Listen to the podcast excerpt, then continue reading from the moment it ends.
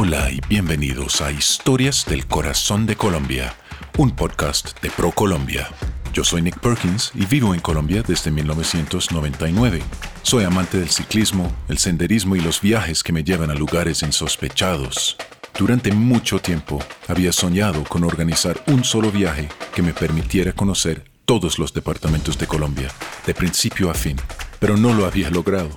Hasta este año, cuando por fin pude planear el viaje de mis sueños, un recorrido que me llevaría a los 32 departamentos de Colombia y a su ciudad capital, Bogotá, para pasar un día o dos en cada uno, explorando la magia de su geografía, la inmensidad de su biodiversidad y la majestuosidad de sus paisajes, mientras me envuelvo en la calidez de su gente.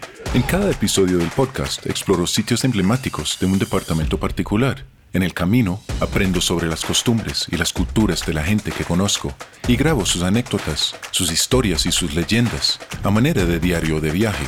Termina siendo un diario íntimo y muy personal que registra los sabores, los colores y los sonidos de esta tierra de posibilidades infinitas. Colombia tiene algo para todos. Acompáñenme en este viaje sonoro sin precedentes a lo largo y ancho de uno de los países más diversos y fascinantes del mundo. Yo soy Nick Perkins y esto es Historias del Corazón de Colombia.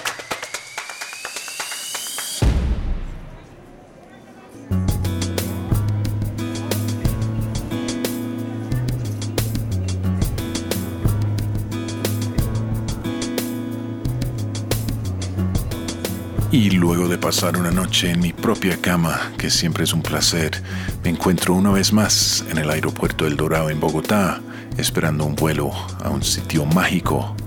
Hoy voy a visitar el departamento de Guainía, más específicamente comenzando en su ciudad capital, Puerto Inírida. Voy a ir con mi guía Fernando, que es un biólogo que de hecho es de Bogotá, pero se ubicó en, Puerto Inírida hace unos años. Eh, vamos a ir en lancha por el río Inírida y vamos a ir a visitar a los cerros de Mavecure, que son unas formaciones rocosas míticas que salen de la selva, que está a unos 50 kilómetros aproximadamente de Puerto Inírida.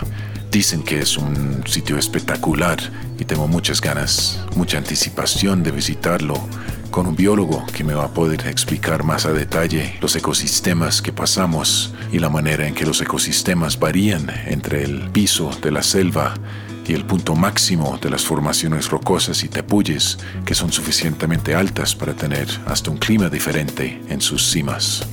También tengo ganas de pasar un momento solo con Fernando en la selva, apreciando los sonidos y la atmósfera de este ecosistema tan diferente a donde vivo yo, en la ciudad.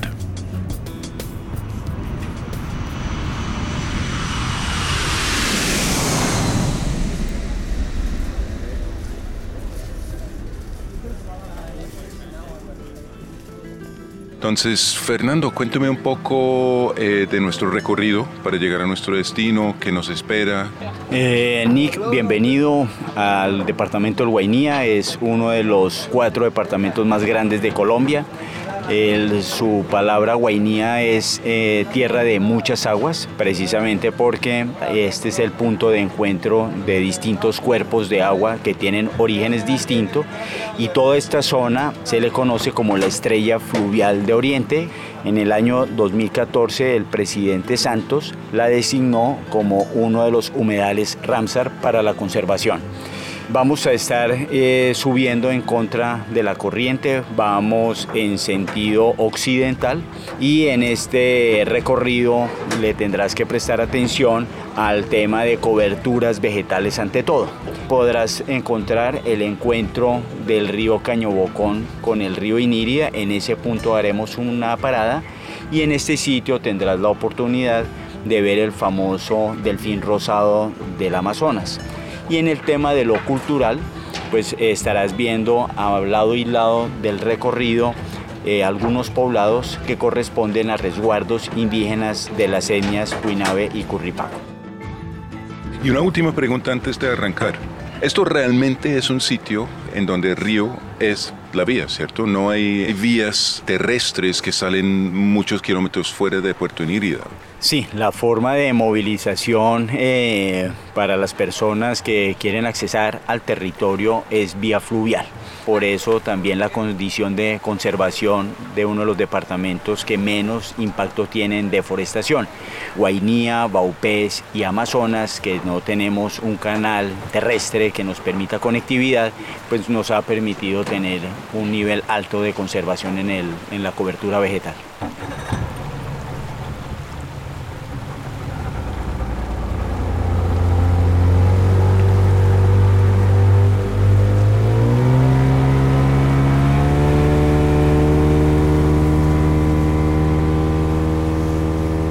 hecho un recorrido de dos horas, son 160 kilómetros de distancia. En línea recta de Inírida a los cerros son 17 kilómetros. Sin embargo, por lo sinuoso del río, pues el kilometraje se aumenta bastante. Ya en este punto tenemos el plano visual de los tres afloramientos. El que encontramos primero a mano izquierda se llama Cerro Mavicure.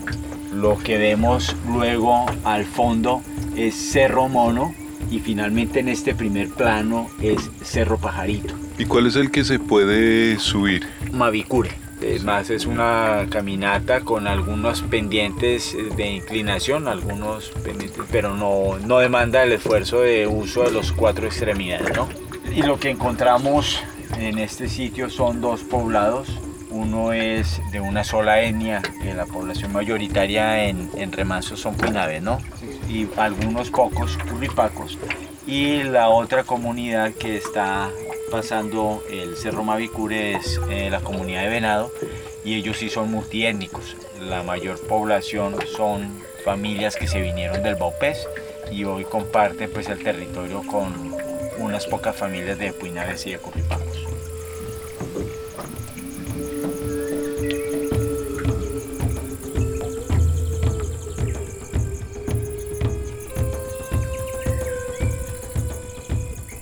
Acabamos de parar en la base de Cerro Pajarito. Estamos en el río y yo quería bajarme de la lancha y parar encima de estas rocas milenarias. Entonces nos bajamos con Fernando y él me empezó a hablar con mucha pasión sobre el bosque de Galería, se llama, que está unos por ahí unos 200 metros, 300 metros más arriba de donde estamos. Entonces le pregunté si podíamos ir caminando por encima de la roca para llegar al bosque y me dijo que sí, que no hay nada que está prohibido por acá. Entonces fuimos caminando, empezamos a subir el Cerro Pajarito, yendo hacia el bosque de Galería, y por ahora voy a, a dejar de narrar porque esto se está poniendo muy empinado. ¿A dónde es que vamos, Fernando? Es que vamos a hacer un ascenso al Cerro Pajarito por la cara frontal hacia el río Inirida y es una zona en la que se encuentra el último punto de bosques de galería.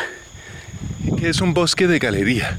Bosque de galería es un bosque en el cual el suelo permite por pérdida de pendiente generar una superficie óptima para que hay enraizamiento. Excelente, ahorita me explicas más cuando, cuando ya podemos respirar bien. Fernando, explícame un poco lo que estamos viendo de lo que yo me imaginaba viéndolo de la orilla del río. Era una selva verde. De repente pasamos eh, ahí el sendero, se abre la vista y estamos viendo que es verde con un morado, rosado, profundo, bellísimo. ¿Qué estamos viendo? Muy bien, bueno, este es el nororiente amazónico y estamos dando tránsito de la Amazonía a la Orinoquía. Estos bosques son bosques que tienen talla normal de entre los 17 y 20 metros, el dosel. Y lo que estamos viendo en la cobertura vegetal del dosel, pues es el afloramiento de una especie que son las moráceas y estas pues son eh, la temporada en la que las abejas y los polinizadores empiezan a generar esa dispersión de todas estas, eh, de toda esta carga genética que tiene la Amazonía.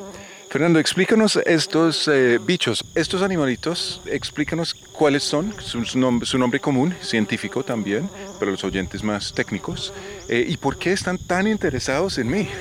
Bien, el, el nombre de, de, este grupo de insectos sociales es trigonas Eh, dentro de las trigonas está la abeja angelita, la tetragonisca angostula, y aquí en el territorio a esta abejita que se le viene a los ojos y a pegarse en la piel para eh, lamer el sudor de nuestro cuerpo, se les conoce como lameojos. Ellas se acercan porque nuestra sudoración tiene contenidos de sal y ellas, pues como todos los organismos vivos, necesitan sal para todos sus procesos biológicos. Y ahora, luego de mi aventura en el Cerro Pajarito, un delicioso almuerzo en la comunidad de Remanso, vamos a ir río abajo otra vez, vamos hacia la comunidad de La Ceiba, donde voy a conocer a uno de los líderes de la comunidad, Fabio Pérez, y voy a conversar con él sobre lo que me suena como un proyecto muy interesante. Es un proyecto tanto comercial para la comunidad local como turístico. Eh, muy buenas tardes, eh, mi nombre es Fabio Pérez, soy indígena curripaco, habitante del resguardo indígena Almidón La Ceiba y Comunidad La Ceiba, departamento del Guainía. Pues aquí nosotros habitamos 34 familias, diferente etnia, curripaco, puñado y tucanos. Yo soy el representante legal de la Asociación Asomegua, que trabajamos con abejas sin aguijón. Sí, este proyecto pues ha surgido de nosotros mismos, emprendimiento de nosotros, pero con ayuda de, gente extranjera como es la ah, Fundación Ricola del Suiza. Fabio, algo que me da mucha curiosidad, la abeja sin aguijón. Obviamente yo solamente conozco la abeja con aguijón. ¿Ustedes la conocían antes? ¿Usaban su miel antes? Pues anteriormente, Nicolás, nosotros usábamos conocíamos, las abejas son endémicas de la región, entonces por eso conocemos este tipo de abejas, pero nosotros anteriormente no lo comercializábamos, sino que los utilizábamos como para el remedio tradicional de nosotros. Es muy medicinal y es alimento a la vez. Las colmenas se identifican en el bosque y para identificarlo fácilmente se podría salir de noche, porque ellos hacen su ruido, entonces uno escucha y entonces uno empieza a marcar. Y en el día uno va y ve que están allí, qué especies son. Porque aquí en el departamento también hay especies de las apis, las africanizadas, las que tienen aguijón. Pero esa no la cultivamos. La, la que cultivamos es las abejas sin aguijón. ¿Qué viene primero? ¿Ustedes deciden comercializar la miel y luego se dan cuenta que esto lo pueden hacer a través del turismo o es el turismo que despierta la chispa de buscar algo eh, único y propio de ustedes y entonces llegan a la miel? Yo diría que pues es, empezamos con el turismo, creo. El turismo busca algo pues orgánico de lo que estamos produciendo, que es la miel. Aquí pues en, en la comunidad de La Ceiba vienen la gente que nos visitan en busca de la miel que es al 100% natural, no está rebajado con nada, solamente las abejas empiezan pues a recolectar el néctar de la floración para procesar lo que es la miel. Pues por eso yo creo que mucha gente, nosotros, el voz a voz siempre funciona, mucha gente que no han visitado aquí en la comunidad dicen que no consiguen una miel en el centro del país como la consiguen, por ejemplo, aquí en la comunidad.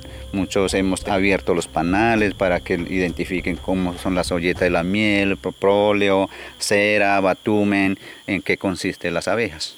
Para ustedes como comunidad, ¿qué cambios positivos han podido implementar en la comunidad en base de, de los ingresos del turismo? Pues realmente nosotros aquí en comunidad nos ha cambiado la vida de lo que traíamos muchos antes del turismo y muchos antes de este proyecto, de que comenzáramos a trabajar con este proyecto. ¿no? Para mí es lo más importante este proyecto que es un, un beneficio colectivo para la comunidad donde participamos todo y pensamos aquí mismo implementar y extender el proyecto aquí dentro de nuestra comunidad para que muchas familias se sigan involucrando y asimismo también pues reciben ingreso para el sustento de la familia, ¿no? Entonces yo creo que con este proyecto y con el turismo, que el turismo aquí en la comunidad, yo creo que no ha cambiado la vida bastante. No solamente a mí, sino a toda la comunidad. Porque ellos dejan, por ejemplo, un ingreso y ese ingreso pues es algo colectivo para la comunidad, no es personal, es algo colectivo. Entonces uno va subsanando con ese ingreso que la gente deja, uno hace una reunión general con la comunidad donde nosotros tomamos decisión dónde podemos subsanar primero o qué beneficio va para la comunidad que para la colectividad de la comunidad. Danos un ejemplo de, algún proyecto soñado que pudieron implementar. Por ejemplo, en el agua que nosotros bombeamos para la comunidad y eso es un beneficio totalmente para estas 58 beneficiarios de esta comunidad. Por ejemplo, en acueducto. Tenemos unos tanques, entonces bombeamos agua y reparte para todas las casas. Y antes no teníamos eso, ¿sí? No teníamos, no, teníamos tanque, no teníamos motobomba como bombear el agua, porque nosotros vivíamos, vivíamos como lo ve usted, un poco retirado del río, entonces siempre nos dificulta, por ejemplo, a los mayores de edad, a la tercera edad, pues dificulta ir a bañarse, ¿sí? Anteriormente nos tocaba cargar el agua y ahorita pues ya no queda más fácil de que pues llegue pues a la puerta, abre la llave y descargue el agua gracias pues a estos ingresos que la gente deja para nosotros como comunidad. Fabio, muchas gracias. Por favor, recuérdenos el nombre de la comunidad y cómo puede llegar una persona aquí que está interesada en o quedarse o simplemente pasar un día comiendo miel. ¿Cómo llega? ¿Cómo se contacta con pues, ustedes? Hay unos contactos que yo tengo como se pueden como comunicar conmigo a mi teléfono o si no también a través de Aroma Verde que es el que nos apoya con los clientes. Entonces sería una vía para que puedan llegar aquí a la comunidad, se pueden quedar con nosotros, pueden conocer un poco de la cultura, de lo que nosotros ofrecemos, comida, eh, alojamiento, bueno, en fin, lo que vienen a hacer pues a, pasear y a conocer nuestra cultura como indígena curripaco. Muchísimas gracias aquí en la comunidad de La Ceiba del departamento del Guainía. Muchas gracias, buenísimo. Guainía hace parte de la región turística de la Amazonía Orinoquía colombiana una tierra poco conocida, rodeada de muchísimas fuentes de agua, donde habitan comunidades indígenas que hablan sobre los lugares y las especies exóticas del territorio, en un esfuerzo por preservar la tierra para que más la puedan descubrir. Para conocer más lugares como los cerros de Mavecure y sus comunidades indígenas, la estrella fluvial de Oriente o el caño San Joaquín, visite colombia.travel. El podcast Historias del Corazón de Colombia ha sido producido por ProColombia. Su contenido está protegido por las leyes de la República de Colombia sobre propiedad intelectual y no refleja la posición del Gobierno Nacional, ProColombia, ni de las entidades que han intervenido en el proyecto, por lo que no asumirán responsabilidad alguna por lo allí expresado.